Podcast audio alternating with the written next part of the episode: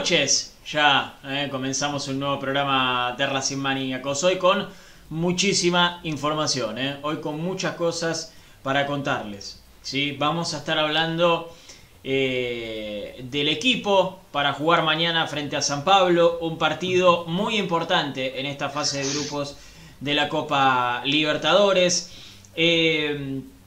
Vamos a estar hablando del tema técnico. El Chino Sanles tiene varias cosas para contarnos y ustedes del otro lado ya lo empezaron a poner en los comentarios. Están hablando de eso. No nos podemos hacer los distraídos. Así que obviamente no nos queremos. No es que no podemos. No nos queremos hacer los distraídos. Así que obviamente vamos a estar hablando de eso. Por supuesto que tenemos consigna para que participen ustedes. Vamos a estar hablando. Vamos a estar hablando del dinero que ingresa Racing por jugar la Copa Libertadores. Blanco dice que no quiere echarlo a Pizzi por la cláusula de rescisión porque pierde mucha plata. No clasificar a los octavos de final también es perder mucha plata. Y hoy se los vamos a estar contando también, ¿eh? por supuesto. Vamos a estar hablando eh, de fútbol femenino, como estarán leyendo allí. Hoy tenemos eh, una nota, ojalá que no se nos caiga, eh, pero, pero bueno, porque no hay que anunciar estas cosas. Pero bueno, no importa, hoy tenemos una nota eh, con una muy buena jugadora y con una historia muy interesante detrás. ¿eh? Así que vamos a, estar, por supuesto, muy atentos a eso y el fútbol femenino que empató 1 a 1 frente a Boca. Les vamos a estar contando también todo lo que pasó en el periodo Tita Matiusi. Así que no se pueden perder el programa de hoy. Eh, además es programa de previa, ¿eh? que, mañana juega Racing. ¿Cómo estás, Chinito? ¿Cómo va Pablito Guillermo? Ale, compañeros, ¿cómo andan? También saludo a todos los que están del otro lado, haciéndonos el aguante como siempre. Eh, no va a ser un programa más, es un programa con mucha información. Hay de todo un poco, les traje de todo un poco. Vamos a hablar del 11, de lo que piensa Pizzi para mañana. Mm, Creo que los voy a hacer poner de mal humor, no es la idea, pero bueno, no maten al mensajero. Yo nada más traigo la información.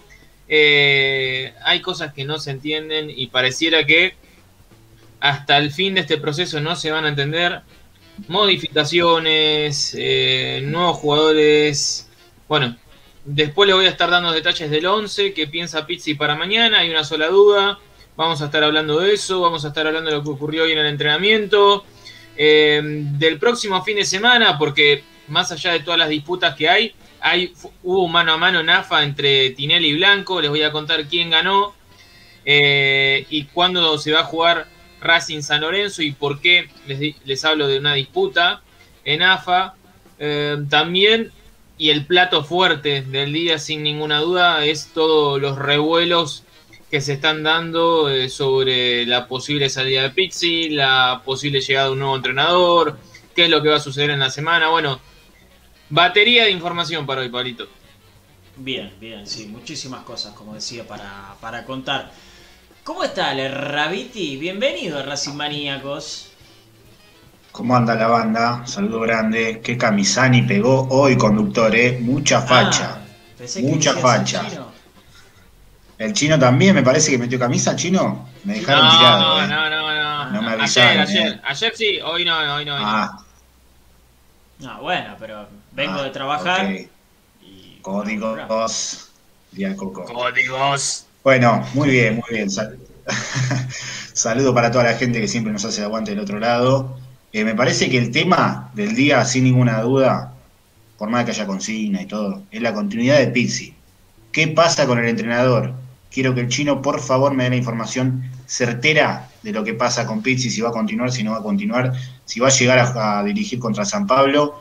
La gran pregunta, ¿quién lo quiere y quién no del seno de la dirigencia? Capria está con COVID.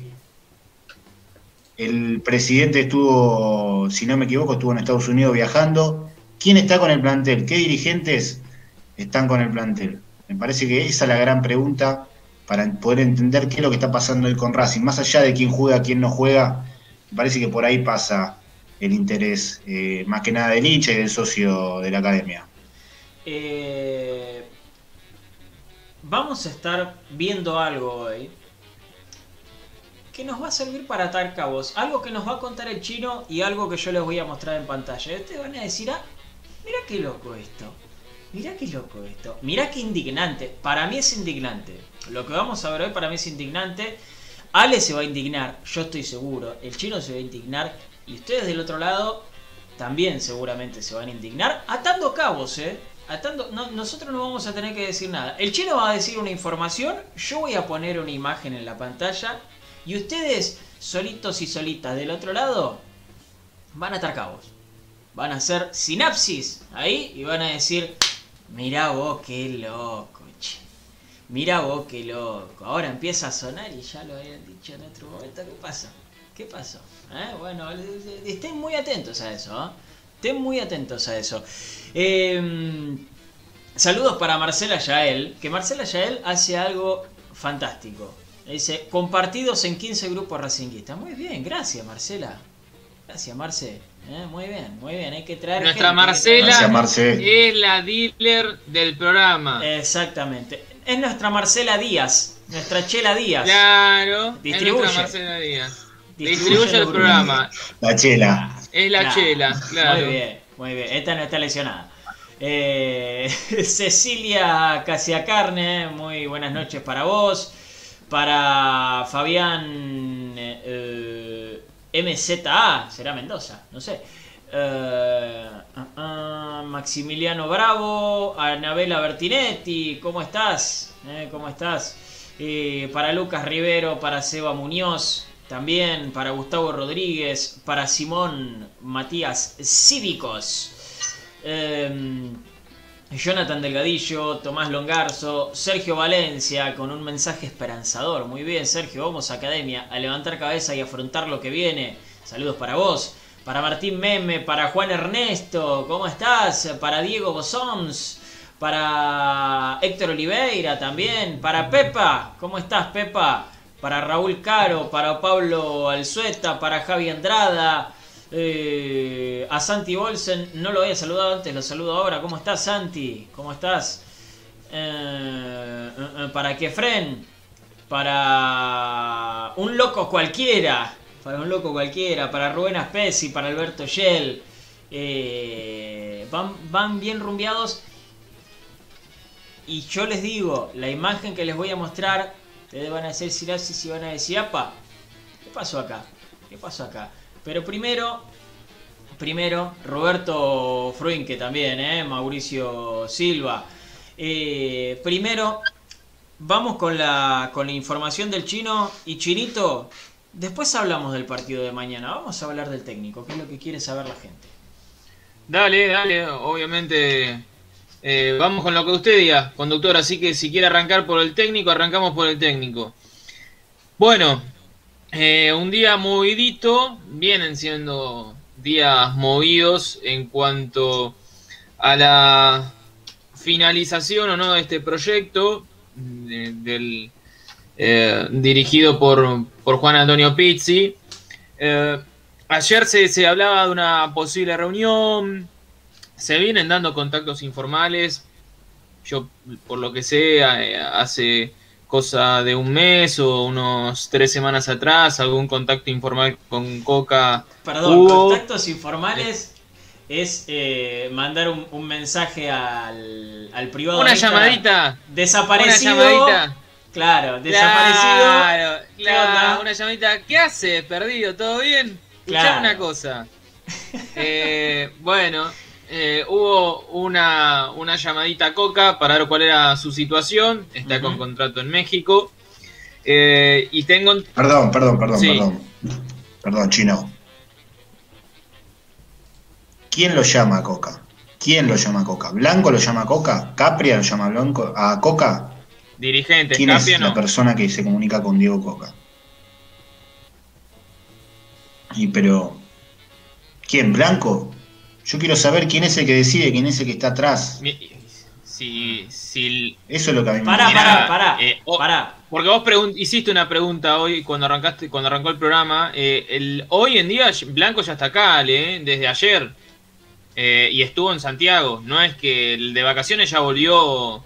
no es que él no está con el plantel. Lo mismo los dirigentes. O sea, los dirigentes están hoy en día. No es que, uh, bueno, no, no están y por eso no, no, no, los dirigentes están, están muy bien y están acá y está pasando todo lo que está pasando porque, bueno, hay reuniones, no es que no hay reuniones. Eh, hay nombres que van, nombres que vienen, ¿Pero quiénes, ¿quiénes son los que se reúnen?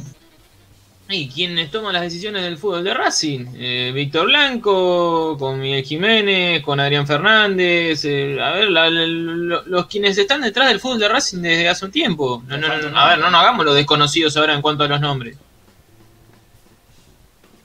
No, quiero, quiero que me digan los nombres, quiero saber exactamente los nombres. Son tres nombres, Blanco, Jiménez y Adrián Fernández. Y no, imagino, no, imagino que hay más, imagino que hay más. Yo te digo los más importantes, los que todo el mundo conoce. Eh, después, obviamente, está Capria, de por medio. Hoy es el manager de Racing. Pasa que, bueno, ayer, por lo que tengo entendido, eh, tuvo un mal día en cuanto al COVID viene padeciendo COVID hace un par de días atrás y ayer había tenido uno de los días más complicados. Eh, pero, pero obviamente se lo consulta igual. A lo que voy con la, con la información, que en su momento primero hubo contactos con Coca. Sé muy bien, sé muy bien que el sueño de Blanco son los mellizos, esto lo sé. Son los técnicos que a él le gustan. Pero también lo sabe muy bien porque en su momento habló con ellos eh, que son técnicos que para agarrar un plantel te piden jerarquía e inversión, cosa que Racing no creo que haga en este momento, al menos hasta junio.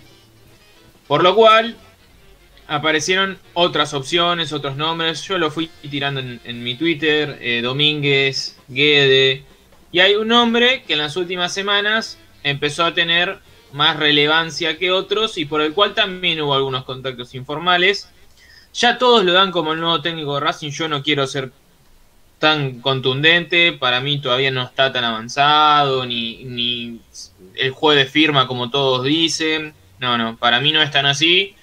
Sí hubo algún contacto, hablaron de algunas cuestiones.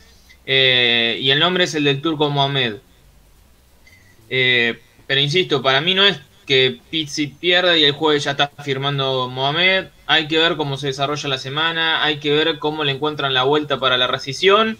Lo que contaba ayer, Ale, el cuerpo técnico, el cuerpo técnico insiste en que esto lo puede dar vuelta, ¿eh? en que todavía tiene mucho tiempo por trabajar, que esto lo puede dar vuelta y demás. No, viste, a mí me sorprende, a mí me sorprende porque después de 17 partidos no, no se encuentra ni un punto positivo de este equipo eh, pero bueno, el cuerpo técnico quieren que lo pueden dar vuelta. Pizzi no quiere renunciar. Pizzi no quiere renunciar. Y los dirigentes tienen la decisión, tendrían la decisión tomada de finalizar el vínculo. Creo que si, si el miércoles gana, se estira la agonía hasta el fin de semana. Pero mucho más no creo.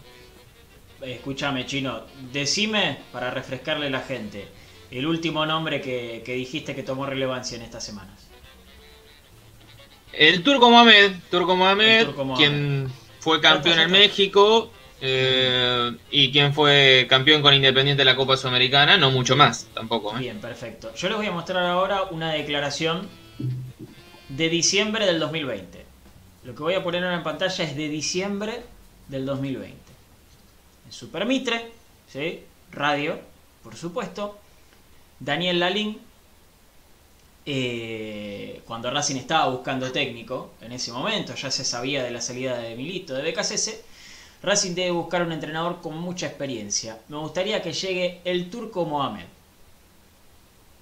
lo único que, no quiero es que venga para Rica a hacer negocio.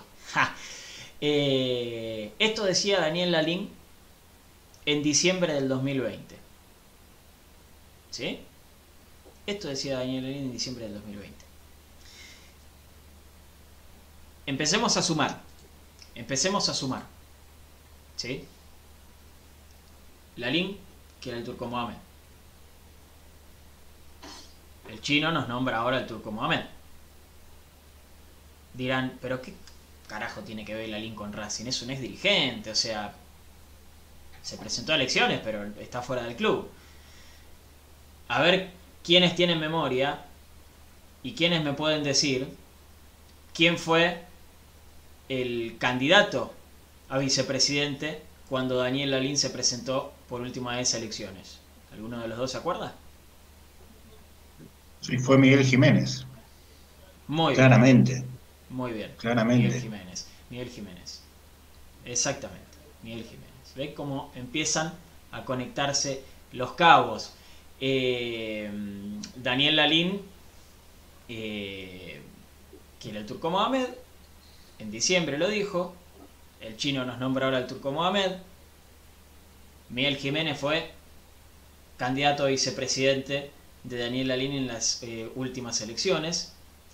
Eh, Daniel Lalín, ¿tendrá relación con el modo Capria? Yo supongo que se deben conocer, ¿no? Más o menos por la época. sí, conocer se deben conocer. Sí, sí conocen todos. Obviamente. Se deben conocer. Perfecto. Fue jugador, fue jugador en aquella época donde Lalín era dirigente de Racing.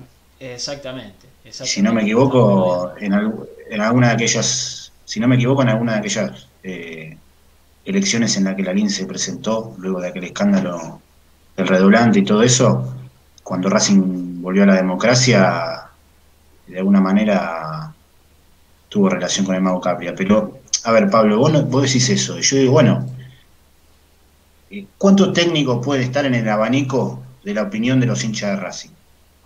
Me parece que el turco Mohamed entra en ese, abanico. Por más que no sea mi nombre, yo me parece que no hay que buscar ahí. Es innecesario esa búsqueda porque es un, eh, un tipo que pasó por Independiente, ya venimos de BKCS. ¿Con qué necesidad? Viene de fracasar en Huracán, o sea, no hay ninguna necesidad, me parece a mí, de meterse en ese lío. Pero digo, sí acepto que haya otro, otra, otra parte de, del hincha de Racing que sí opine que, que Mohamed tiene que ser entrenador, porque ¿cuánto hay? ¿Cuatro o cinco nombres debe haber? Como mucho. Menos. Debe haber tres nombres en el abanico que los hinchas pueden decir, bueno, este o el otro. El Turco Mohamed está dentro de ese abanico. La LIN puede opinar y entrar dentro de ese abanico. Ahora, me parece que el tema de la relación hay que, hay que buscarla por otro lado, a ver si hay negocio, a ver si... En diciembre no se nombró Mohamed. En diciembre no se nombró. No, pero digo, Está bien, pero digo, o sea, si queremos ver si hay un vínculo o algo, busquemos a ver si la LIN viene, eh, Mohamed viene porque lo trae la LIN a través de, Miguel Jiménez, no sé. O sea, hasta ahí yo veo es una opinión de un tipo que la verdad que yo no comparto nada con él, pero que sí compartí algo con el vicepresidente de Racing y los socios de Racing votaron, el 70% votó a ese vicepresidente, por lo tanto, para ese 70% hay algo que no es tan diferente al pensamiento que tiene Daniel Alín. Tengamos eh, autocrítica como socio, reconozcamos que si Daniel Alín tiene acercamiento a Miguel Jiménez y ganó con el 70%, entonces no estamos tan, en, tan en desacuerdo como masa societaria, ¿eh? por más de que yo, de forma particular, no compartan nada. Como masa societaria me integro a todo ese planteo y digo, claramente por el 70% ganó. O hay gente que no se informa, no le importa los detalles como estos O tiene. evidentemente piensa de la misma manera. Sí, sí, en, realidad, ¿sabes cuál es el tema muchas veces? Sale, eh, yo no, no, le quiero caer muchas veces a la gente eh, de a pie, al laburante, porque eh, venís de laburar y lo que menos haces es buscar eh, con quién se había postulado Miguel Jiménez antes. ¿Sí? yo le entiendo a la gente. Pero ¿sabes qué pasa? No pasó ayer. Eso ¿Sabes qué pasa, Pablo?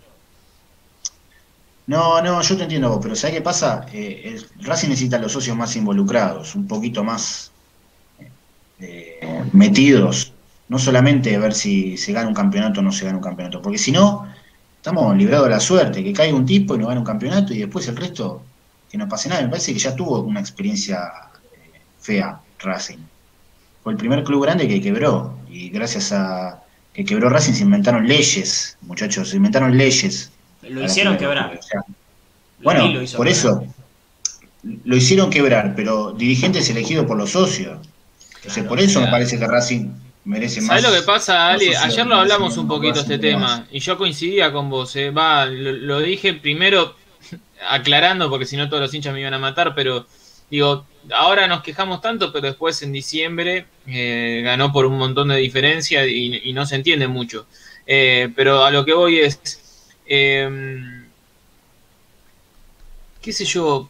Eh, me parece que em, apuntar solo, solo a, eso, algo bien hizo, algo bien hizo, no, no podemos desmerecer ahora todo o meter todo, porque también del otro lado, ¿qué oposición fuerte había? Ninguna. ¿Pero qué le vas a echar la culpa a la oposición de lo mal que, no, no, no, hace no, no, no, el oficialismo. No, le estoy echando la culpa a la oposición, digo, ¿hace cuánto, hace cuánto que este oficialismo, o alguna vez este oficialismo tuvo alguna, alguna posición fuerte? Arranquemos por ahí. No. Pero decime, cuando se presentó este oficialismo en la primera elección que ganó Blanco, luego de suceder en el cargo, ¿qué oficialismo fuerte era? No era ningún oficialismo tenía un título esos mismos nombres venían de fracasar con Cogorno. Y bueno, le dio el título en la última fecha.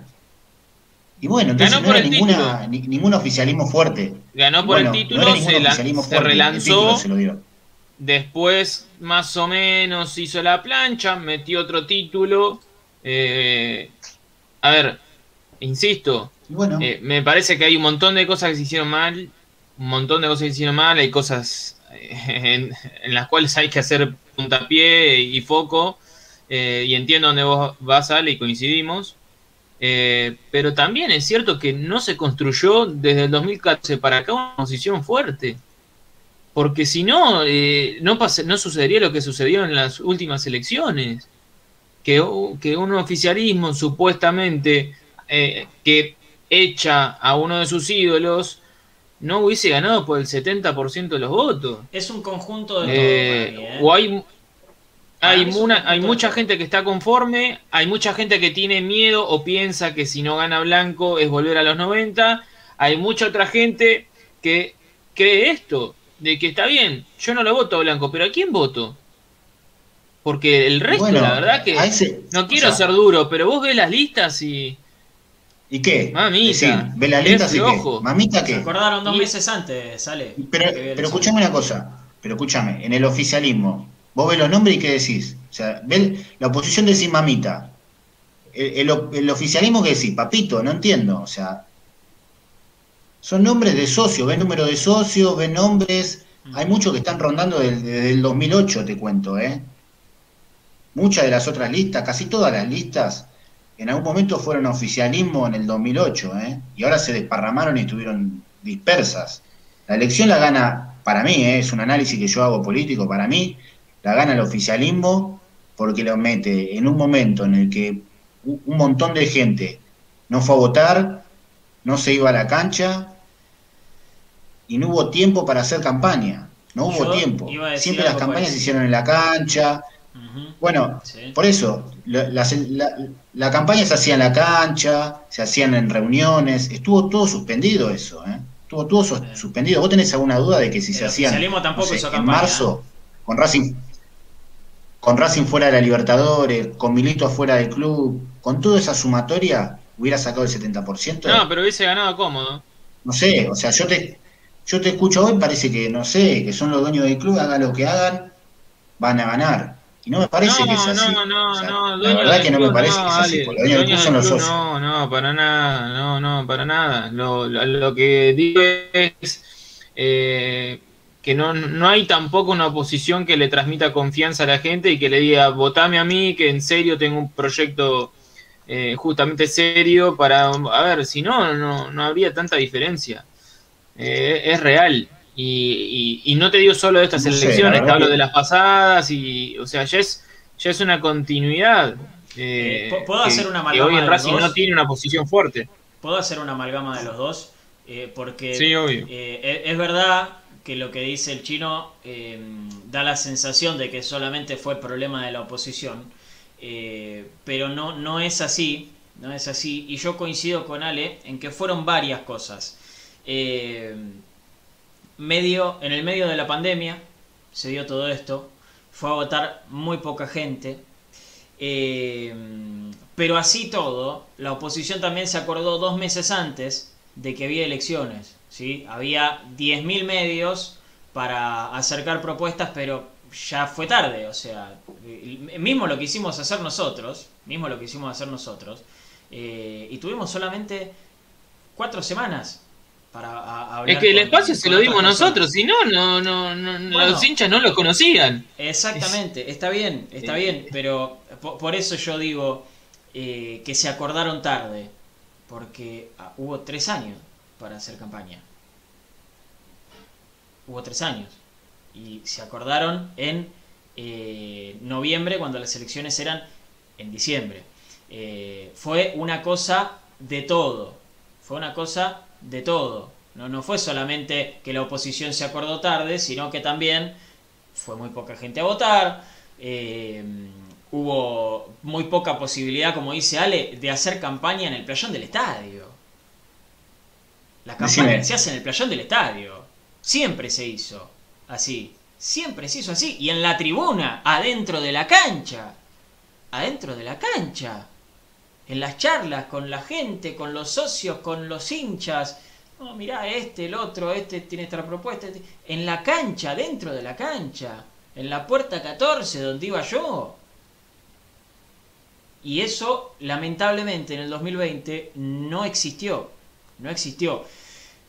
Tampoco existió el repudio generalizado que seguramente hubiese tenido el que hoy es el oficialismo ante la salida de Milito. Quiero creer yo que la cancha hubiese sido un Milito y uno solo constante si hubiese habido gente. Quiero creer yo. ¿No? Entonces, e- es, ese calor popular también se perdió. ¿Sí? Eh, no es solamente Sí, la, campaña en la, en la- en la tribuna, sino también eh, ese clamor popular de la gente. Entonces fue Obvio, Una- obvio que no haber gente en el cilindro, Pablito, obvio que no haber gente en el cilindro les vino bien a todos, ¿eh? Dirigentes, cuerpo técnico, jugadores, y no solo en Racing, en todo el fútbol argentino. Eh, le vino bárbaro. Yo lo que voy, yo, mira, yo sabes que te digo, chino, yo sabes que te digo, que no tengo ninguna duda de que si Milito agarraba y decía, bueno, voy a ir con Mangareto, ganaba Mangareto. Si Ah, decía, voy a ir con Navarro, ya, ¿eh? ganaba Navarro. Si Milito decía voy a digo a ya. Graviti, vos sos de presidente de Milito. Racing. Hoy soy presidente de Racing, y bueno, entonces, ¿por qué eso que ganan, ganan cómodo? No, no ganan cómodo Pero nada. estás hablando, vos a- que pero pasar estás un par de meses más para que Milito, exploten un par de bombas. Yo te estoy diciendo sin Milito. Y sí, y si es la carta, pero si es la única carta, la única carta, la única carta se llama Diego Alberto Milito. ¿Vos qué te pensás? ¿Que Milito se va a postular en cuánto? Las próximas elecciones, que hay que ver si sucede. Pero digo, ¿vos pensás que se va a postular en las próximas elecciones y va a salir un año antes, dos años antes? No, van a cerrar la lista y ahí van a empezar la campaña.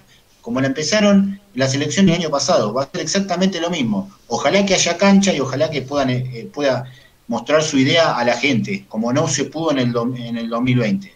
Ojalá. Pero déjame decirte Igual, esto. Sí, cuando Milito, escucho. cuando Milito, en la próxima elección, si hace política, empiece a hacerla, no va a venir de cero y va a empezar con gente que no Ah, tiene que nada que ver con la política pies. de Racing.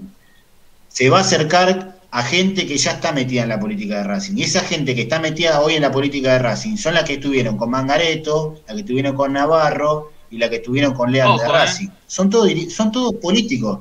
Son todos políticos, los nombres ya están barajados. Ojo, hoy me hoy dijo- van para un lado, mañana van Hoy para me el otro. un nombre que, Entonces- por- que no con política no tiene que ver, pero sí está en el mundo Racing hace mucho tiempo. Así que, eh, no sé, yo no, no me quiero aventurar eh, todavía a las próximas elecciones. Lo que sí me parece que en cuanto al diciembre o a marzo, en marzo no se hubiesen podido hacer, muchachos, porque en marzo de este año tuvimos más casos que en diciembre del año pasado. O sea que la pandemia fue peor ahora, en el momento que ustedes hablaban, que en diciembre del año pasado. Eh, yo no sé si se hubiesen hecho con normalidad o mejor organizadas que en diciembre del año pasado, en cuanto a la organización. Porque ahora estamos peor que en diciembre del año pasado. Entonces no sé hasta qué punto, pero bueno, eh, hay, hay mucho por hablar. Si la persona que tenemos del No. otro lado me da el ok, vamos al aire. ¿eh? Ahí está, muy bien, muy bien. Creo que es la primera que me entiende que me tiene que hacer así al toque para ir al aire. Porque el resto como se queda mirando como diciendo, ¿me está viendo no me está viendo? Sí, ¿Eh? cuesta. Eh, en un ratito, en un ratito, eh, no- nos pasamos todo este tiempo hablando de, de- de política de Racing, por supuesto, ¿no? En un ratito vamos a, a ir con, con el fútbol masculino, pero ahora nos toca meternos con el fútbol femenino de Racing, porque tenemos del otro lado a Natalie Juncos, jugadora de la Academia. Nati, ¿cómo estás? Bienvenida. Hola, muchas gracias. Y te pido perdón antes que estoy medio cansada y me cuesta un poco más de idioma, pero cualquier cosa avísame.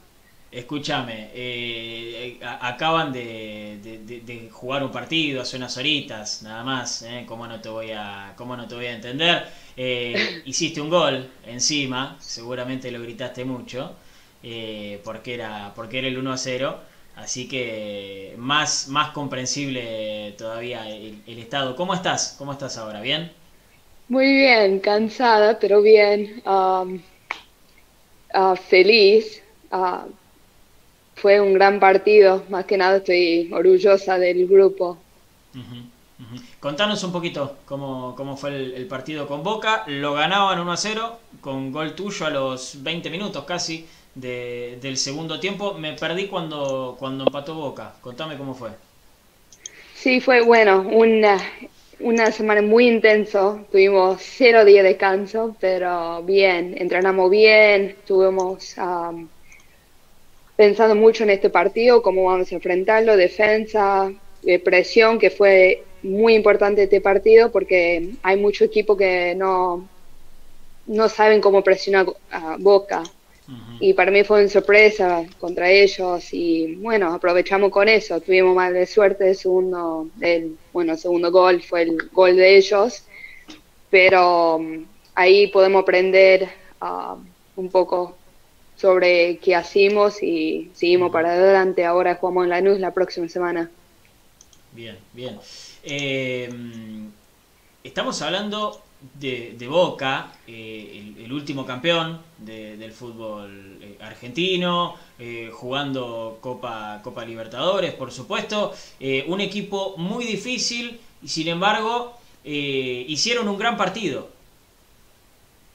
Sí, es algo que, como dije, es algo que podemos aprovechar y seguir creciendo como un grupo. Podemos decir el mejor cuatro fácil, ah, pero es un trabajo que necesitamos ir siendo am, tácticamente, estamos mejorando como un grupo, somos nuevas, somos más chicas, pero bueno, es esto es a largo plazo pensando todo sobre el torneo y bueno, seguimos. Eh, Chino Sanles, te está escuchando Natalie Juncos. Natalie, buenas noches, ¿cómo estás? Eh, bueno, bienvenida al programa. Eh, antes de seguir hablando del, presente y el futuro de este equipo, yo quería consultarte un poquito por el pasado, pero reciente, eh, cómo se tuvieron que, reestructurar como equipo, porque tuvieron bajas sensibles. Eh, hablo de Belén Spenning, de Mili Menéndez. ¿Sintieron las bajas de, de las compañeras? ¿Cómo se dieron acomodar y si les costó justamente eh, el tener que, cambiar el equipo y acomodarse nuevamente? Ah, obviamente extrañamos mucho a, a Mili y Belén. son dos buenas amigas mías. Obviamente afuera de la cancha la extraño mucho, adentro también, pero por suerte tuvimos buenos um, refuerzos en el grupo. Rocío Bueno, también jugué con ella en Nueva Urquiza. Y hay, uh, bueno, Lina, colombiana que vino recién. Tenemos Sofi también, Paloma, que tienen experiencia ahora en la selección. Y bueno, es... Um, extrañamos mucho a ellas, obviamente, pero es um, adaptamos un poco sobre pierde eso y, y ahí um,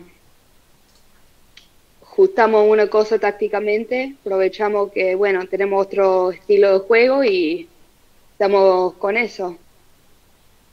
Tuvieron que modificar la, la forma de jugar. Bueno, es, es interesante eso que, que nos marcas. Y cuando cuando tuvieron la, posibilidad, o se enteraron, mejor dicho, del, grupo que les tocaba y veían que los rivales eran rivales de, jerarquía en el fútbol femenino, eh, dijeron, no, qué mala suerte tuvimos, o, dijeron, no, vamos a, pelear por el grupo y a ponernos objetivos altos.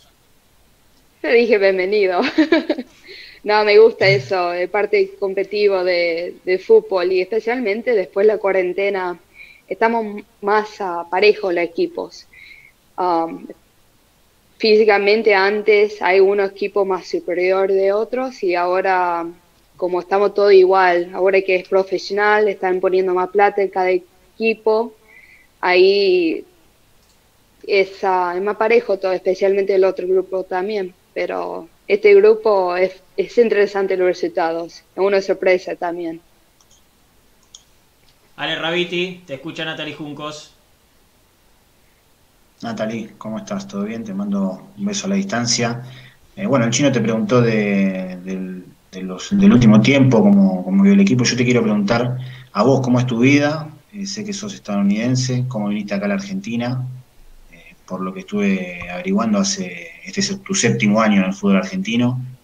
¿Y qué diferencias encontrás en el fútbol femenino en Estados Unidos, que me parece está un poquito más desarrollado? y el fútbol femenino acá en Argentina. Sí, um, bueno, allá es jugarse en un club hasta 18 años y de ahí para seguir el próximo nivel es um, universidad. Allá es muy hay mucha disciplina, si no rendís bien afuera dentro de la cancha, realmente te echan. es así, es muy estricto todo.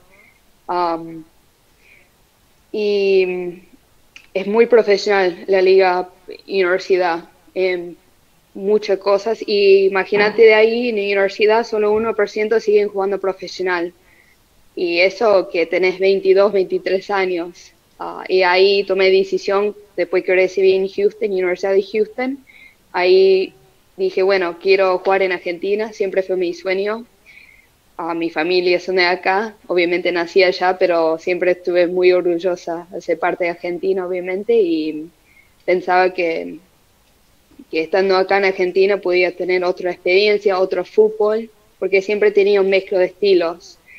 Eso sí me cuesta un poco adaptarme, porque allá fue un poco más directo, es mucho más rápido, dos toques. Acá todavía, bueno, ahora estoy aprendiendo mucho sobre eso. pero eh, estoy feliz que puedo ser parte del profesional acá en Argentina, más que nada, hacer parte del cambio que está creciendo. eso es, es algo que, bueno, yo creciendo allá vi todo el progreso y estoy de poco poniendo todo que aprendí allá acá. Y contame, la pandemia, todo esto, que bueno, nos alteró la vida a todos. Me imagino que el fútbol femenino en cierto punto lo repercutió, ¿no? ¿Hubo un retroceso en ese aspecto? Sí, tuvimos mala suerte en eso, que no pudimos terminar el campeonato del año pasado. alguna cosa hay que, por lo menos puedo hablar de Brasil y ya sé otro club también, seguimos entrenando lejos, de distancia. Al principio yo estuve acá en Argentina estuve en un apartamento y después dije, bueno, voy a aprovechar, voy a volver a Estados Unidos y ahí podía entrenar más afuera, doble turnos, aproveché con el tiempo y yo sé que muchas chicas acá que son de afuera también aprovechan de eso, um, que hablando de Buenos Aires, ¿no? De capital. Y, y bueno, es, por lo menos pudimos ir al torneo del año pasado y seguimos jugando ahora. Estaba medio preocupada de que van a parar el torneo de nuevo, pero por suerte hasta ahora seguimos todo. Eh, con respecto a eso, ustedes no tienen ningún tipo de información de que vayan a parar el, torneo hasta ahora. Hasta ahora no hay nada y estoy feliz que no, no sé nada todavía sobre eso. Eh, ay Dios, se desconectó. ¿Por qué? ¿Por qué? Si veníamos teniendo una linda charla y encima me queda ese signo de pregunta gigante ahí, horrible.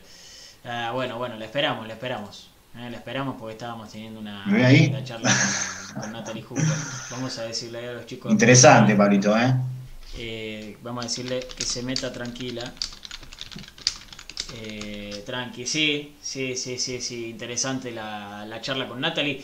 Eh, le, quiero, le quiero preguntar sobre algunas cosas que, que, que ella con su experiencia en un fútbol hiper profesional como el, eh, como el estadounidense. Eh, Estados Unidos, si no me equivoco, es, es el, el, país con, con, más campeonatos del mundo, o estaba por ahí.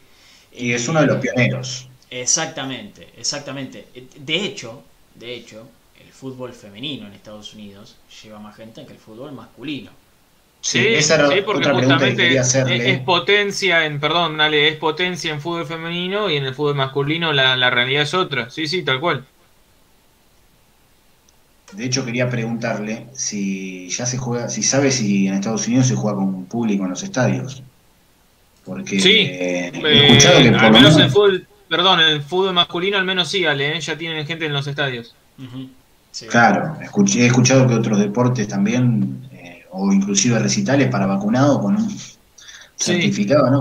bueno, mismo en Inglaterra, Ale, en Inglaterra van a permitir hasta 10.000 personas en, en la Premier, en los estadios.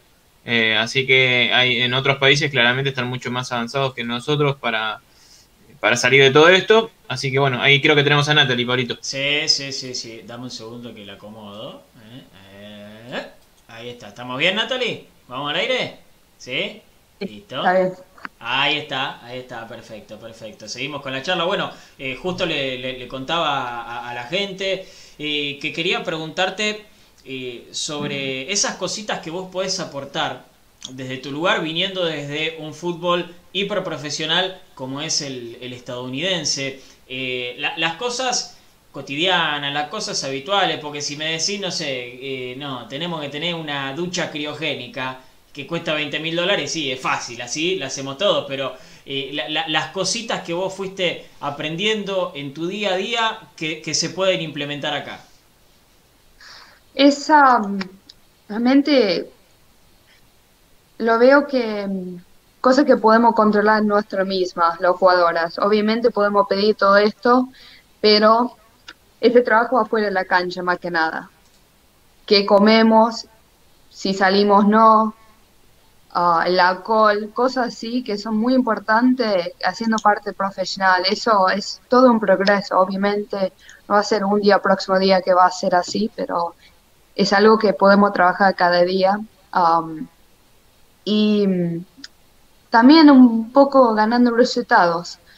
Si ganamos resultados y la gente quiere ver a nosotras, ahí el, la demanda del, fútbol femenino va a seguir creciendo y estamos haciendo eso, trabajando en eso. Eh, eh, es también importante el hecho de poder vivir de esto, Natalie, de no tener que eh, estar laburando, no sé, eh, creo que vendiendo autos como, como Flor Romero eh, y después tener que, ir a entrenar. O sea, así el, cuerpo no, te van a, no te va a dar nunca, también es importante eso. Sí, exacto. Eso, como dije, es algo que de poco estamos creciendo en eso, que realmente podemos vivir de fútbol femenino. Um, Obviamente va a ser unos años más, realmente, naturalmente es así, porque todavía mínimo contrato cada equipo creo que es 11 ahora. Y depende de qué club.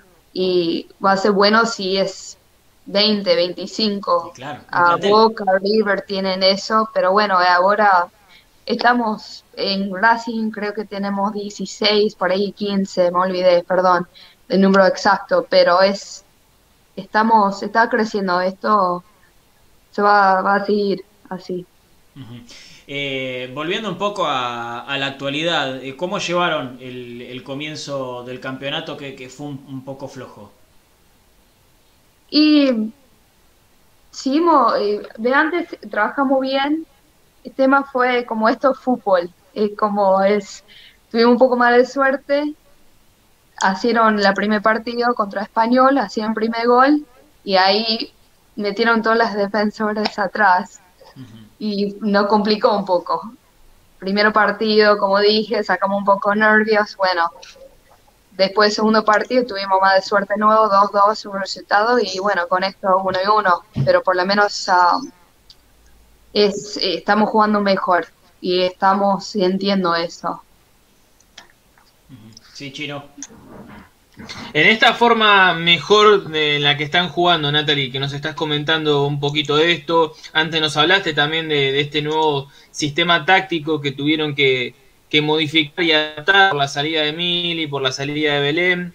Nombrame un, par de, diferencias eh, o, nuevas adaptaciones que tuvieron que hacer. ¿Qué, ¿Qué distinto tiene este sistema? ¿Qué distinto es esta manera de jugar a la que tenían antes?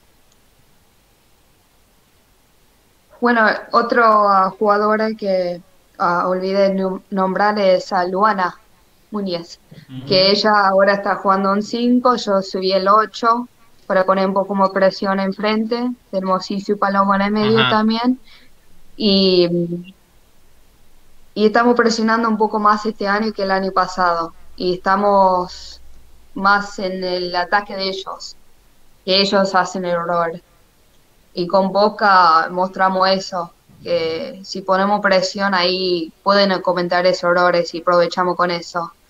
La próxima es un equipo más adelantado este Racing. Presiona más arriba, es un equipo más eh, que va a presionar a provocar el horario.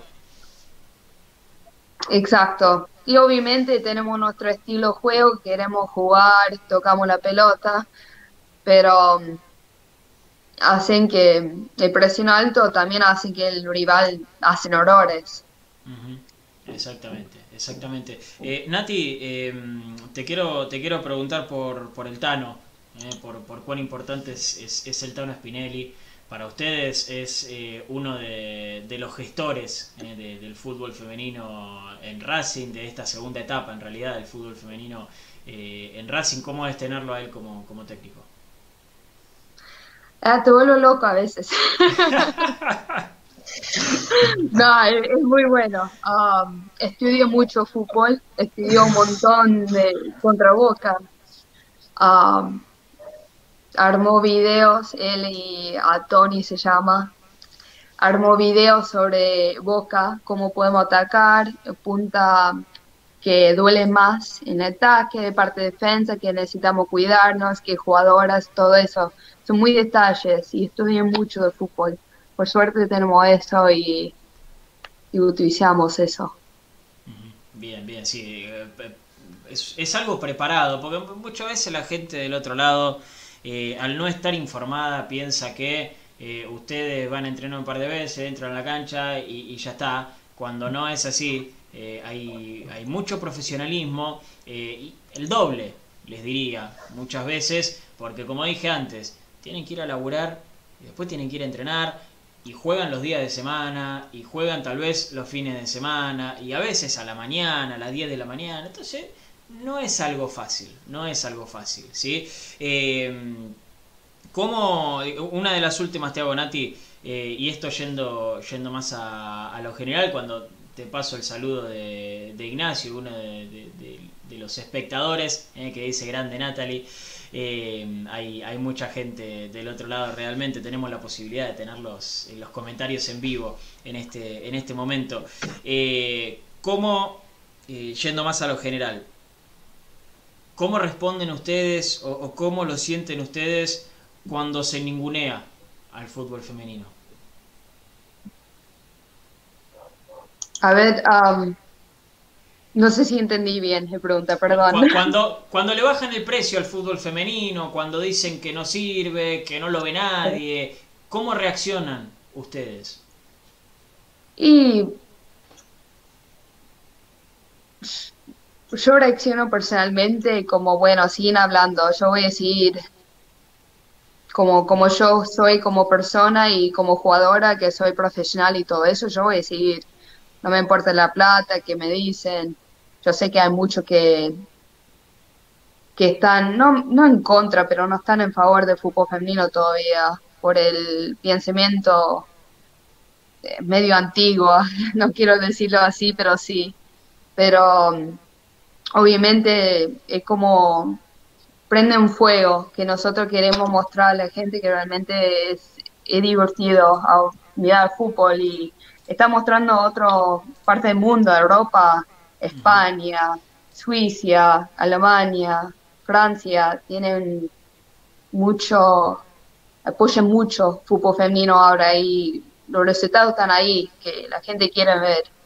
Y eso nosotros, bueno, pensamos en eso, que esto es, como dije antes, y no puedo parar de repetirlo, pero es un progreso y es un poco paciencia con todo lo que está pasando, que con tiempo va estamos cambiando esto y necesitamos ir cabeza fría a veces con todo este tema. Bien, bien, bien. Ale, la última es tuya, dale.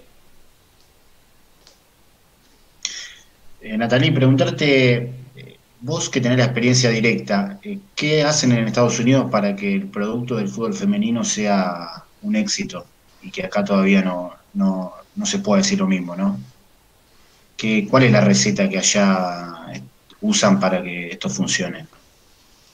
Hay varias cosas. Uno es que, imagínate que hay 10 millones de mujeres que juegan fútbol allá.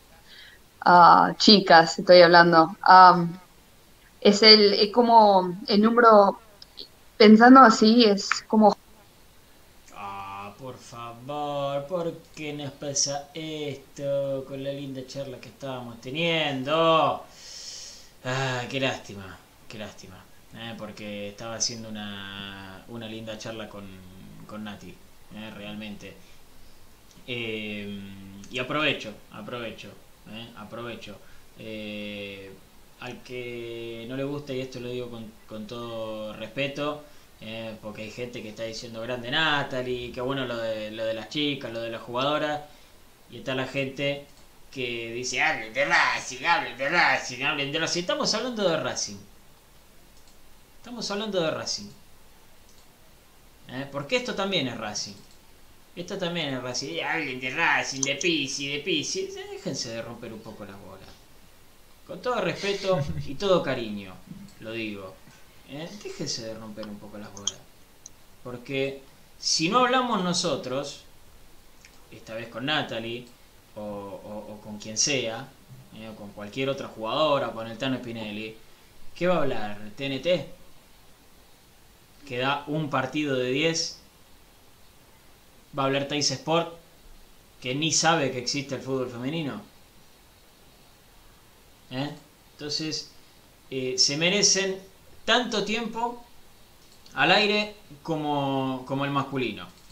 Entonces, al que no le gusta, con todo respeto, con todo respeto, sale y vuelve a entrar cuando estemos hablando de otra cosa. ¿sí? Gracias a Dios, gracias a Dios hay mucha más gente que ha tirado comentarios buena onda, que ha tirado comentarios positivos, que, han dicho ojalá que el masculino ponga lo mismo que está poniendo el femenino realmente con, el partido de hoy. Eh, pero aproveché que, justo se nos fue Natalie para, para, decir eso. Eh, Nati, estabas contestando la última de Ale, no, no sé dónde, dónde se nos cortó. Perdona, mi conexión está medio. Sí. Um, que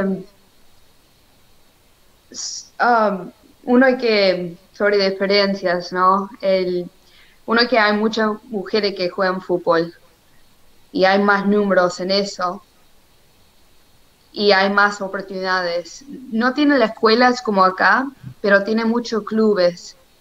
Hay miles y miles de clubes Y hay principio, hay, yo a los cuatro años ya estaba jugando, un ejemplo, ¿no?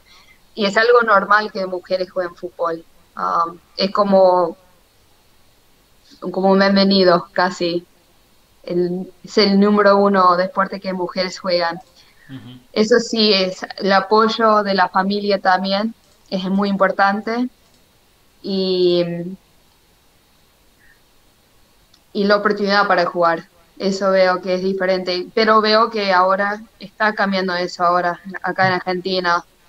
Después del Mundial y después de un evento que pasó ahí, noté que hay un cambio grande. Recibí mensajes de chiquitas que están jugando, están, hay clubes, escuelas ahora que es lindo para vivir eso y para vivir el cambio acá de Argentina, pero mucho es el, los años. Y yo creo que con los años ahí vamos a llegar a, ese, a competir en el mundo. Ojalá, ojalá que sea así. Eh, Nati, antes de que se corte de vuelta, eh, gracias, gracias por, por, estos minutos, por esta linda charla. Sabe que desde Racing Maníacos eh, te bancamos a vos y, y bancamos a, a, todas las jugadoras y a este proyecto hermoso que tiene Racing en el fútbol femenino. Ojalá que no sea la última vez que hablemos. Muchas gracias por, uh, por todo y que tengan buenas noches. Un abrazo grande, Nati. Un, abrazo. Eh, Natalie Juncos, jugadora de Racing, pasó entonces por Racing Maníacos, eh, una, una, linda charla. Eh, mirá, eh, por ejemplo, Emanuel Gómez dice, no sabía que era extranjera, siempre es bueno enterarse de estas cosas. Eh, una copada, Nati, nunca la había escuchado. Dice, Ceci, claro, ¿cómo la vas a escuchar? Si no, no le dan por en ningún lado, loco. Empecemos nosotros, seamos nosotros. Seamos nosotros los que le demos bola. ¿Eh? Es así, es así. Eh, gracias, eh. gracias a toda la gente que, que banco y a los que tiraron mala onda. Fuera, ¿qué vamos a hacer? Ya está, no le podemos caer bien a todos, che. No le podemos caer bien a todos. Bueno, Chinito, eh, se viene el partido contra San Pablo. Sí. Hablamos ya del técnico, hablamos... ¿Te, te puedo agregar algo de ese tema, Pablito, antes de pasar? Porque hay algo que me llega recién. Eh, recién, recién. Te lo agrego. Sí, fresquito, fresquito, recién salido del horno. Eh, me, me cuenta, me llega un mensaje que dicen que están reunidos en este momento eh, Blanco y, y Pizzi. Eh, así que hay que estar atentos a lo que ocurra en las próximas horas. Para mí, el técnico va a dirigir mañana y ya después no les puedo asegurar mucho más. ¿eh? Eh, vamos a ver lo que, sucede mañana. Yo insisto, el resultado va a ser determinante. Si no, se toma la decisión eh, entre miércoles y jueves. Se tomará el próximo fin de semana, pero no hay mucho más. La decisión estaría tomada. Y después, bueno, en cuanto al próximo técnico, yo no soy tan tajante como, como la mayoría. Esperaría. En cuanto a mañana, Pablito, eh, que, que, es difícil, ¿eh? Es difícil hablar del 11 cuando estamos dando todas estas cosas, pero bueno. Sí, sí. Eh, Ale, ¿tiene sí, para papá. anotar? ¿Qué vas a hablar de otra cosa? No, pero es el tema del día, amigo. Y se va el bueno, técnico. y bueno hay, hay que Se anotar reúnen porque el hoy, equipo- si se reúnen. eh, el técnico dio un, No, dio un digo, equipo se y acaba de reúnen salir una lista de concentrados. ¿eh? Sí, sí, para mí eh, están, están Digo- tratando de resolver cómo se, da, cómo se da la salida. Porque, a ver, acá hay un tema fundamental, Pablito no me va a dejar mentir, lo estamos diciendo de hace 15 o 20 días o más, pero no queremos ser reiterativos. La decisión no se tomó antes porque están dando vueltas y encontrándole la manera de no poner un palo y, y terminar esta cuestión. Eh, si no, la cuesti- esto se hubiese re- resuelto antes. Pablito, vos conocés la cancha Arsenal. Fuiste. Sí. Tiene un bar la cancha de Arsenal, un Sí, la barcito. inauguración de la cancha de Arsenal, sí. Un buffet. Tiene un barcito, un buffet. Bueno. Eh, cuando Racing perdió contra Arsenal, Ale, en ese barcito de la cancha de Arsenal, en ese buffet, hubo una reunión en la que si no fuera por Capria, la, la decisión se tomaba ese mismo, ese mismo día. El tema es, ¿Quién que- estaba en esa reunión? Y bueno, ya no le puedo decir mucho, no le puedo decir mucho más. Pero, le- le- Sí, lo- pero- los dirigentes que van a todos los partidos. Perdóname, eh, Los perdóname. dirigentes que van a todos los partidos. Si no fuese por Capria, la decisión la hubiesen tomado ese mismo día. Pero después está en la cabeza de Blanco, dando vueltas, que es lo que lo preocupa al técnico, y por eso no se tomó la decisión antes, la, esta cláusula de salida en la que Racing tiene que abonar un millón de dólares. Bueno, el técnico no quiere renunciar y además quiere que se le pague, como es como está firmado. Y por el otro lado, no se terminaron de decir nunca por esta cuestión. Yo creo que ya, como la situación llegó a un punto límite, la decisión la van a tomar, porque creo que también es lo que decía Pablito. Se pusieron a hacer números y se, se dan cuenta que, que Racing queda afuera en fase de grupo, si no avanza en Copa Argentina y demás, también la pérdida monetaria es importante. Entonces, me parece que entre uno o la otra, la plata la vas a terminar perdiendo. Estemos atentos a lo que pase. Yo, para mí, mañana dirige. Ya dio un equipo, o ya trabajó con un equipo. Y hay una lista de concentrados reciente, ¿eh? fresquita, fresquita, acaba de salir. Y hay, hay algunas bajas, ¿eh? hay algunas bajas importantes. Hay otros nombres que hace rato que no concentran, llamativamente. Bueno, cuando quieras empezamos con, con esto, Pablito. Dale, dale lista de concentrado. Bueno, la lista de concentrados es esta. No está Copetti, no está Chancalay, eh, no está Reñero, no está el Facha Gutiérrez. Eh, son nombres que venían siendo tenidos en cuenta y titulares.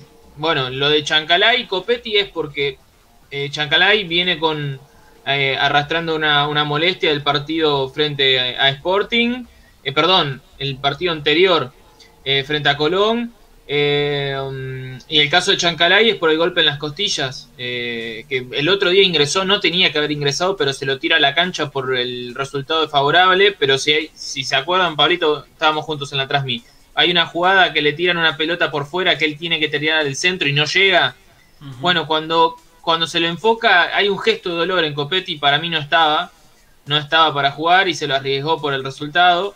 No integra la lista de concentrados. Y el equipo, el equipo con esta, con esta lista de concentrados que acaba de salir, sería Arias en el arco. Vuelve la línea de 5, Ale. Vuelve la línea de 5.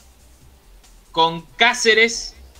No, por eso te digo, los hinchas que están del otro lado se, van a agarrar la cabeza porque no, no- hasta el último momento no vamos a saber el rumbo. Eh, Cáceres en el lateral o carril derecho. Tres centrales. Sigali. Sigali. Neri Domínguez. Y Novillo. Mena en el carril izquierdo. Una mitad de la cancha con. Atención, ¿eh? Porque Julián López, que había jugado bien y que había sido de lo mejorcito, no es titular. Va a ser titular Mauricio Martínez en esa posición. Eh, Piatti, Miranda y Lovera. No, no sé. El último que apague la luz. No se vaya. No, no Mirá, se Chino, vaya, Guillermo. mirá, venga. mirá, venga, yo venga. una cosa.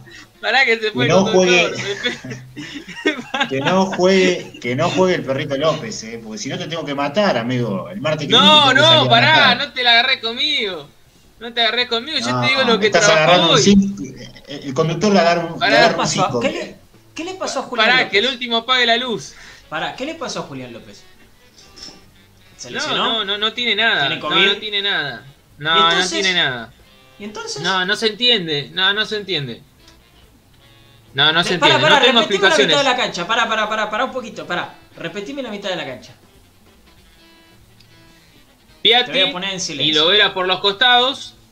Piatti y Lovera por los costados. Miranda va a estar. Y quien hoy trabajó y fue de volante central eh, es Mauricio Martínez.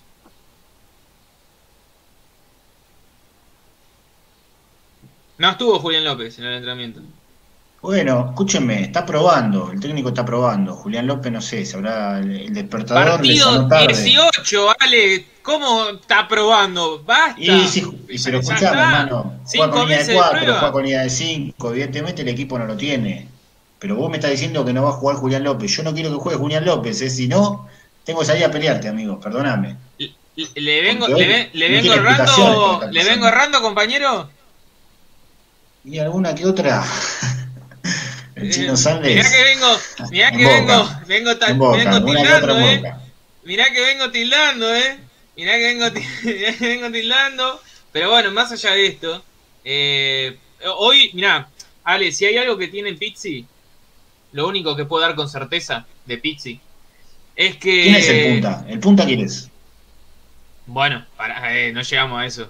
Eh, lo único que puedo decir- dar con certeza de Pizzi es que equipo que trabaja el día antes del partido es equipo que juega. Salvo que a, a última hora suceda algo extraño, es el equipo que juega. Hoy, en los trabajos de pelota parada y de fútbol, estuvieron estos 11.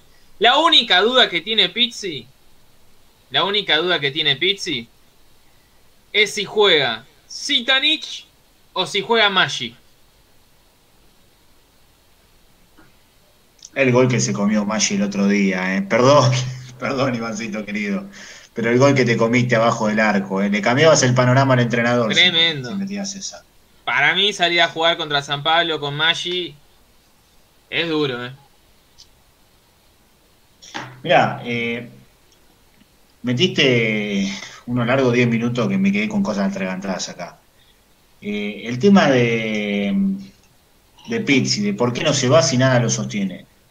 Déjame decirte, Chino, eh, perdón, no quiero salir en defensa de Juan Antonio, pero yo te debo decir que está clasificado a la Copa Argentina, que pasó dos rondas, Sí. cosa que ninguno de los entrenadores pasados en Racing hicieron, que en el torneo nacional se complicó la vida, lo comparto totalmente. Está afuera hoy, ¿eh? Eso, que se complicó la vida. Pero hoy, por hoy, chances a la última fecha tiene.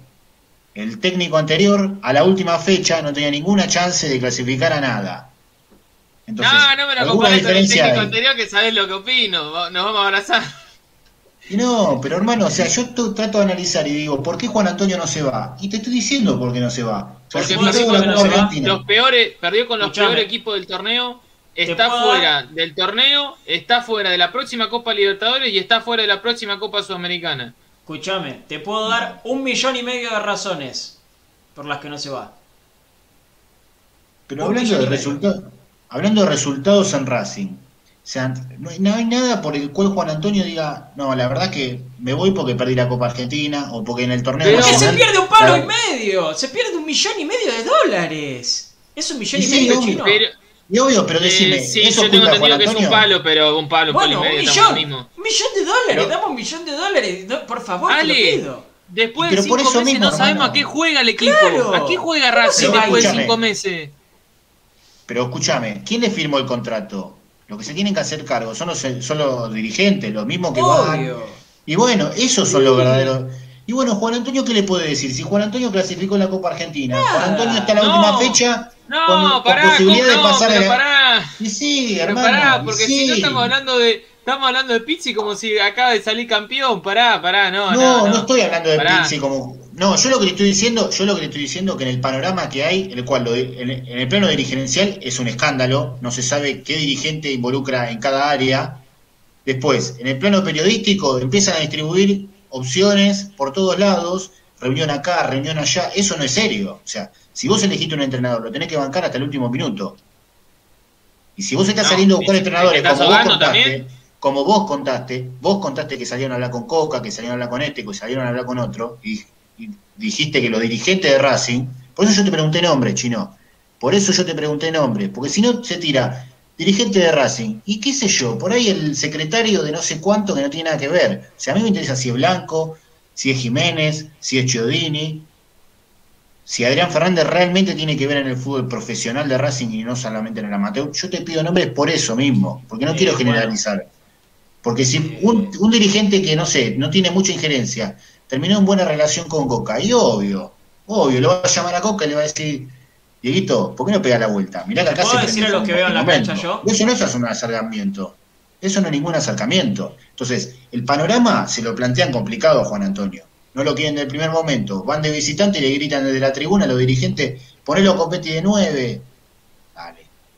Te puedo decir Dame los lo- motivos los para futbolistas- que cancha.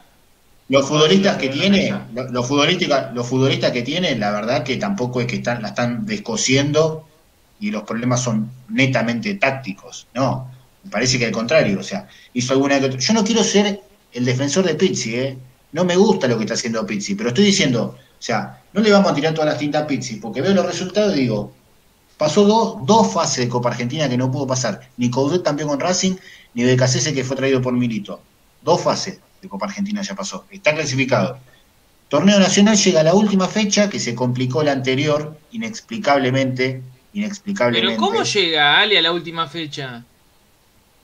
Con posibilidad de clasificar. Perdió con Godoy Cruz, perdió con Arsenal, perdió con Central Córdoba, de los peores equipos del fútbol argentino. Pero Ale. bien, ¿Cómo no vas a, hacer esas evaluaciones? Porque si no, te- no, no se evalúa nada. Racing no sabemos a qué juega después de cinco meses, eh, amigo. Después de Que cinco no, meses no sabemos a qué juega el equipo.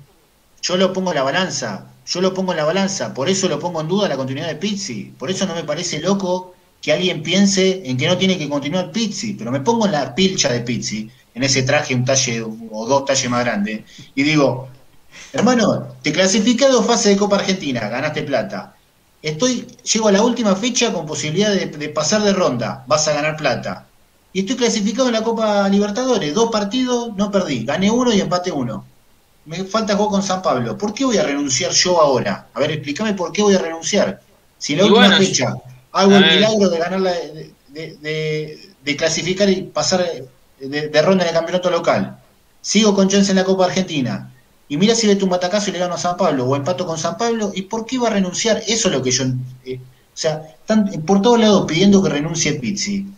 ¿Por qué va a renunciar Pizzi? No hay ningún argumento por el cual Pizzi renuncie, lo tienen que echar. Banal, si, no eh. Si no quieren que Pizzi continúe, que lo echen, pero que se hagan cargo que ellos lo trajeron y ellos le firmaron el contrato. No, en eso estamos de acuerdo, ¿eh? Bueno, En eso si no estamos de pasa lo acuerdo. mismo que con Saba, si no pasa con lo mismo que con Saba. En eso estamos. No, no me, Tiene no una me mochila nombres. No, no me nombres. No, pero ves, es lo Pará, mismo, pará, la pará. se lo mandaron los dirigentes. una cosa.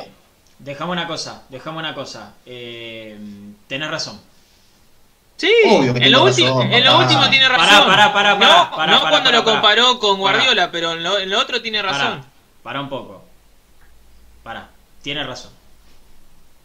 Tiene razón. ¿Por qué va a renunciar Pisi? Tiene razón. ¿Por qué va a renunciar Pisi, gente? Eh, enti- entiéndanlo de esta manera. Entiéndanlo de esta manera. Porque nosotros, nosotros y ustedes lo están viendo. Lo están viendo con la óptica del hincha de Racing. Lo están viendo con la óptica de que jugamos mal. Lo están viendo con la óptica de que queremos estar bien. Pero mírenlo con la óptica de Pisi. Lo que hizo Ale fue ponerse en los zapatos de Pisi. ¿Por qué va a renunciar? ¿Por qué va a renunciar? ¿Por qué va a renunciar? Dígame. Dígame, yo los entiendo ustedes que están enojados ahora en los comentarios. Los entiendo. Porque nosotros tres también pensamos como ustedes. Pero lo que hizo Ale está bueno y fue ponerse en los zapatos XXL de Pisi. Estuvo bien. Estuvo bien. ¿Saben qué? Estuvo bien. Estuvo bien. Anal- No va a renunciar. analicen- No va a renunciar. analicen- Se pierde un millón de dólares si renuncia, gente. Un millón de dólares de arriba, de Arribolsi. De Arribolsi. De repente se despierta un día y tiene un millón de dólares en la cuenta bancaria, en la caja de ahorro en dólares, gente. Aparte otra cosa, Pablo. Eh, lo venimos diciendo desde el principio, por lo menos yo lo vengo diciendo. Pizzi se, se juega su futuro deportivo, en, por lo menos en la Argentina. O sea, en un club grande, después de fracasar en San Lorenzo y fracasar en Racing, ¿a dónde va a ir a dirigir? Pizzi tiene las últimas cartas en la mano, que es eh, hacer un buen papel en la Copa Libertadores, pasando de grupo. Pero Y en la última no fecha, clasificar dirigir en el ronda. fútbol argentino. Si cuando Racing lo fue a buscar no estaba buscando el fútbol argentino, él se quería ir a Arabia. Pero- Tenía oferta de Arabia y estaba analizando su, su futuro en No, Arabia. Eso, bueno, no sé, ¿eso lo hablaste vos con Pizzi? ¿Vos con Juan Antonio hablaste eso? ¿Él te dijo eso? Bueno, Ale, No, si querés informar vos ahora del primer equipo. Si no confías nada en lo que yo te digo, eh, empezá a informar vos chino, del primer perdón, equipo y listo. No, Eh, es perdóname, así, pero a ver. no, no, no quiero, no, no, te pido disculpas, pero lo que yo voy es que si él no tenía pensado dirigir en el fútbol argentino, hubiera agarrado y hubiera dicho, no voy a dirigir a Racing, porque no tengo pensado dirigir en el fútbol argentino. O sea, No, yo creo que. evidentemente no, le yo creo interesaba que- dirigir el fútbol argentino. La plata. No, yo creo que no, yo creo que cuando estás, mi- estás mirando, eh, a ver, estás mi- mirando salir un poco de la órbita ir por eh, por algo monetario, ¿no? Que no, no, no, lo estoy criticando, digo que todo el mundo lo hace y yo también lo haría. Eh, y de repente te aparece un proyecto deportivo en un grande de Argentina en el que también vas a cobrar buen dinero, no es lo mismo, pero vas a cobrar buen dinero, yo creo que te hace mover la estantería. Eh, pero coincido con vos, ¿eh? En, lo, último que dijiste, yo coincido, por qué tipo va a renunciar. No, es que lo vengo diciendo hace un mes. Hace un mes vengo diciendo que no va a renunciar. una cosa, una cosa es la, información que vos tenés, Chino, pero ahora respaldado esto con los argumentos que acaba de decir Ale, que déjenme Sí, obvio, y coincido. Coincido. Sí, yo también coincido.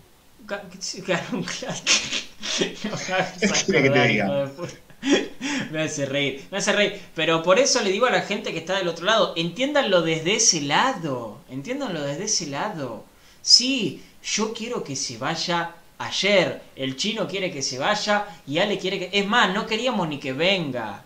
No ah, Ahí está, eso está bueno aclararlo, porque si no ahora parecemos como que somos uno más que le pega. Pero cuando firmó Pizzi, cuando se hizo la presentación de Pizzi, al menos Pablo Guillermo, el chino dijo, a nosotros no nos gusta, no, lo mira, hoy. Mirá, pará, pará. Déjame contestarle, por ejemplo, a Diego, a Dieguito Martínez, que dice, tiene que renunciar porque no tiene idea de juego.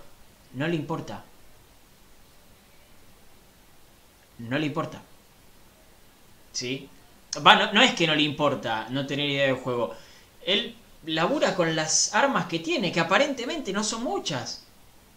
¿Eh? ¿Entienden a lo que vamos? No estamos diciendo que no queremos que renuncie, estamos diciendo que no va a renunciar. No va a renunciar. No va a renunciar. Porque hoy él tiene el joystick en la mano. Él tiene el joystick en la mano. Y él cree que puede revertir esta situación primero. Segundo, por lo que enumeró Ale, está con chances de clasificar en la Copa de la Liga Profesional, más allá de que la fecha anterior teníamos más chance y perdimos. Somos un desastre, Racing hoy es un desastre, coincido con ustedes, pero escuchen lo que estamos diciendo, piensen un poquito más. Tiene chance de clasificar en la Copa de la Liga Profesional. Pasó dos fases de Copa Argentina y está en Copa Libertadores, dos partidos, uno empatado y uno ganado. Un desastre, un desastre. Los dos partidos fue un desastre. ¿sí? Y no solamente eso. Si lo echan, le tienen que pagar un millón de dólares. ¿Sí? Entonces, no va a renunciar. ¿Queremos que se vaya? Sí. ¿Ni queríamos que venga? Sí. No va a renunciar. No se enojen con nosotros. Eso es lo que les quiero decir. Eso es lo que les quiero decir. ¿Sí? Porque estuvo bien lo que hizo Ale de ponerse en sus zapatos. ¿eh? Me gustó.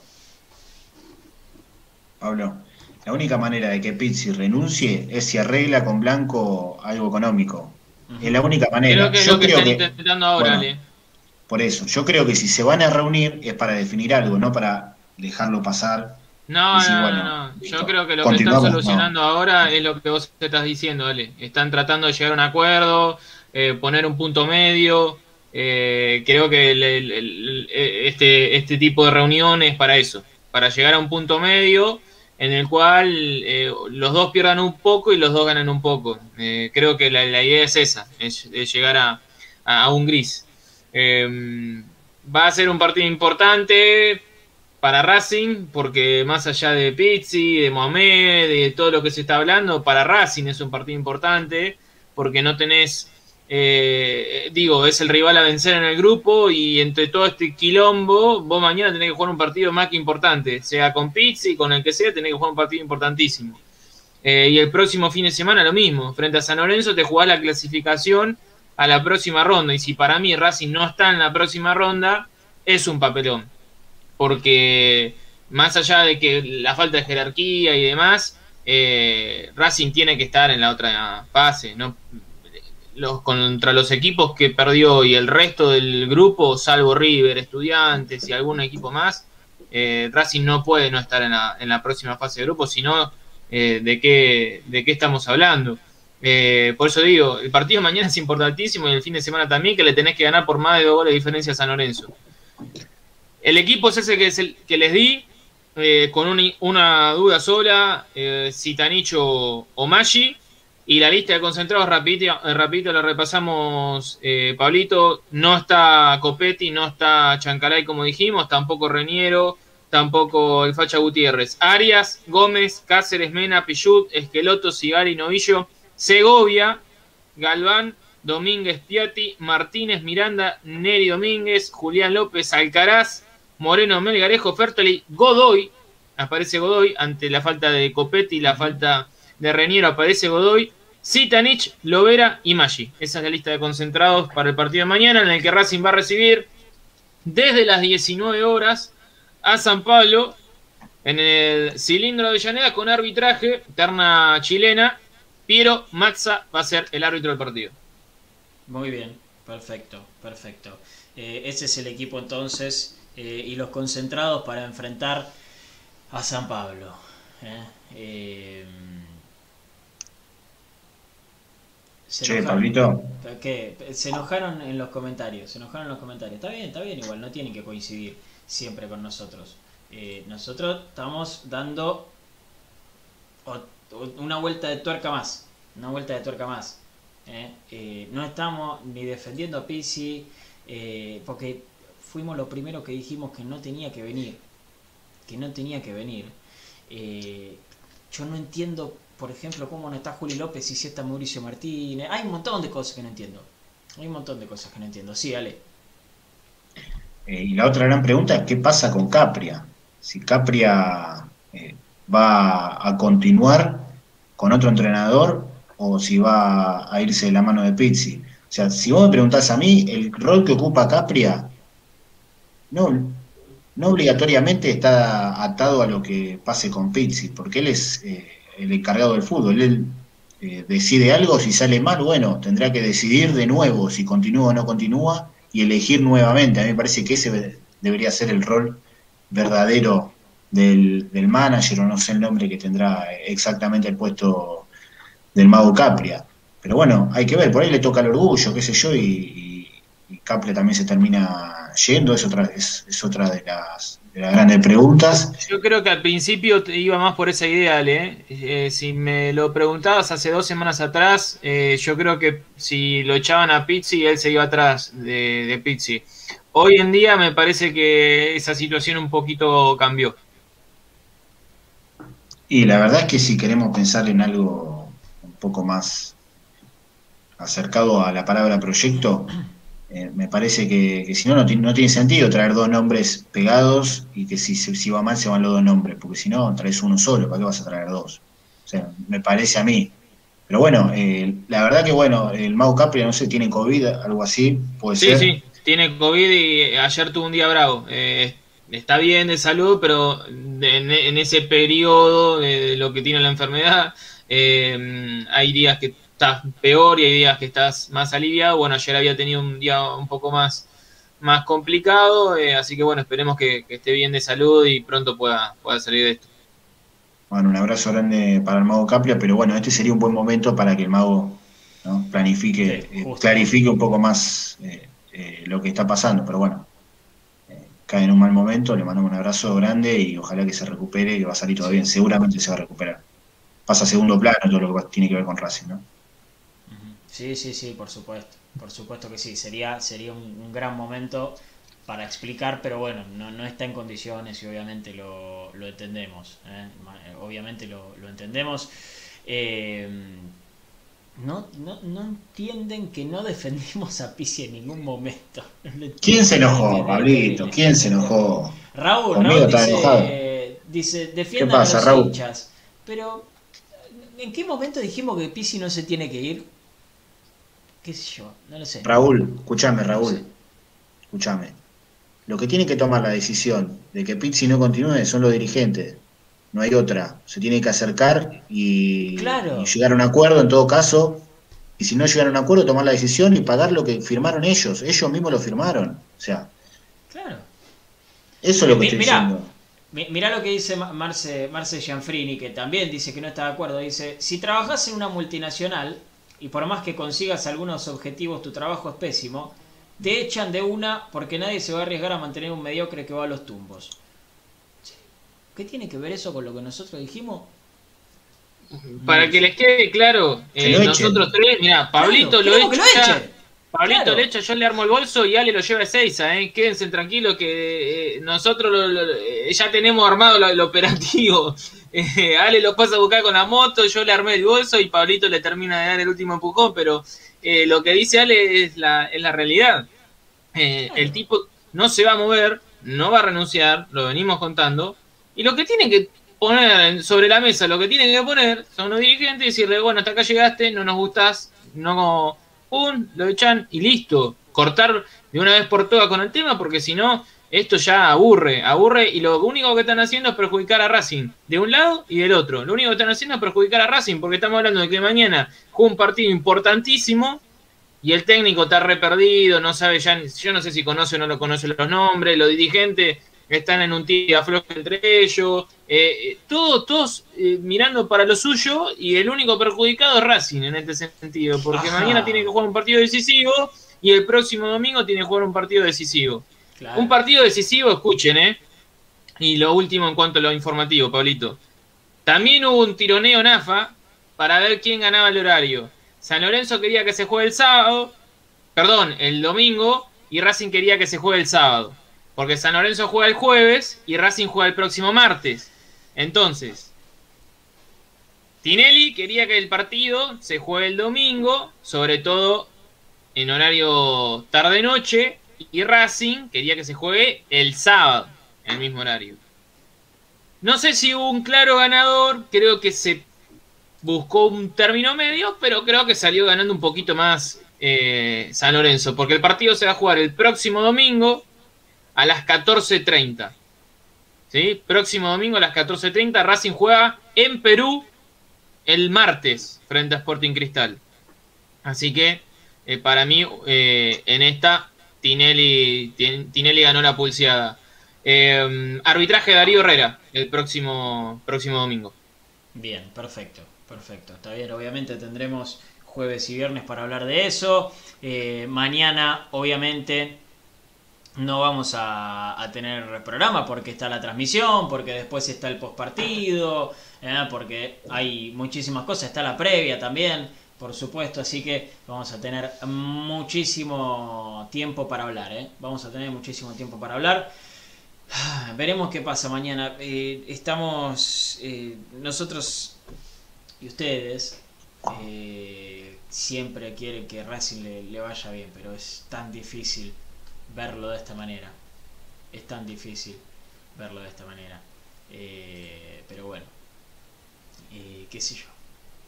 Es lo que tenemos, ¿eh? es lo que tenemos. es la elección de los dirigentes y se tendrán que, hacer cargo. Se tendrán que hacer cargo. Mira, acá teníamos los números. por jugar octavo de final por partido te dan un millón cincuenta mil dólares por partido. Un millón cincuenta mil dólares por jugar los octavos de final, ¿eh? Ya por la fase de grupos, ya te dieron 3 millones. y por eso te digo, si haces las cuentas... Claro, claro. Y no pensemos solamente en estos octavos de final o en estos cuartos de final. Pensemos en lo que viene. Porque si no clasificás a la Copa Libertadores que viene, ya no tenés los 3 millones que te dan por la fase de grupos, ¿eh? Hoy está fuera de las dos, Sudamericana y Libertadores. Por eso, se van a tener que hacer cargo de esto. ¿eh? Alguien se va a tener que hacer cargo de esto, o algunos se van a tener que hacer cargo de esto. Blanco, Capria, Miguel Jiménez, Elofso Fernández, Alfredo Chodini, los que ustedes quieran. Alguien se va a tener que hacer cargo de esta guita que está perdiendo Racing. ¿eh? Alguien se va a tener que hacer cargo. ¿sí?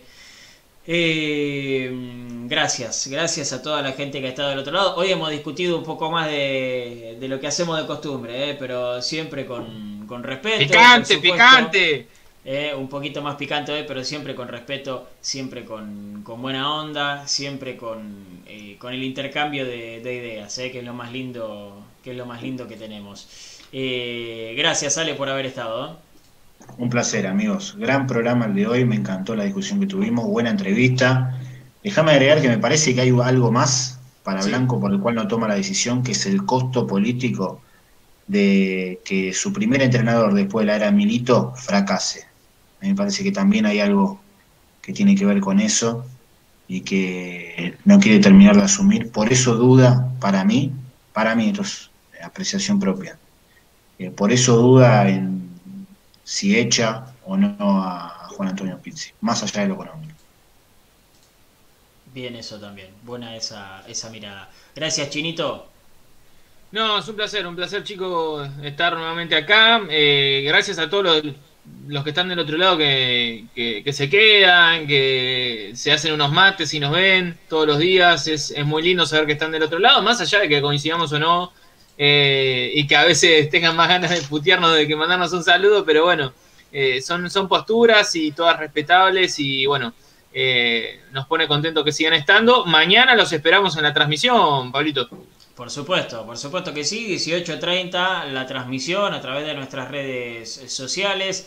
Antes está eh, Espacios, ¿eh? Espacios es en Twitter, sí, siempre. Correcto. Me confundo, el nombre. Espacios en Twitter con los chicos de producción. Después está el, el postpartido, ojalá que esté bien eh, la nena de, de, Fede Tomeo, che, que, estaba con COVID positivo. Eh, le mandamos un, beso muy grande a Fede, que es uno de, los chicos que hacen eh, el post partido.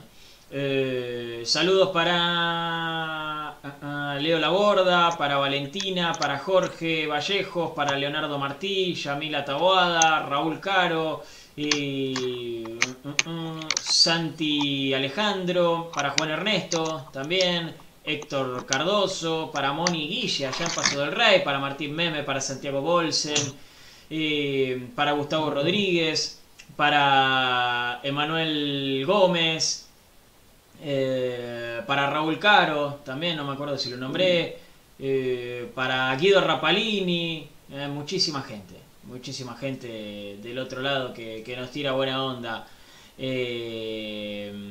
para Santi Bolsen también, ¿eh? Santi Bolsen también ya, ya lo nombré. Bueno, nos vamos. Mañana recuerden que está la transmisión. El jueves volvemos con un nuevo programa de Racing Maníacos. ¿eh? Aquí en nuestras redes sociales, donde nos estás viendo, bueno, nos vas a ver, por supuesto, el jueves a partir de las 8 con todo lo que deje el encuentro frente a San Pablo. Ojalá que sea lo mejor para Racing. ¿Qué es lo mejor para Racing? Que gane y que igual se vaya el técnico. Muchas gracias, muchas gracias por, por haber estado del otro lado. ¿eh? Será hasta el jueves.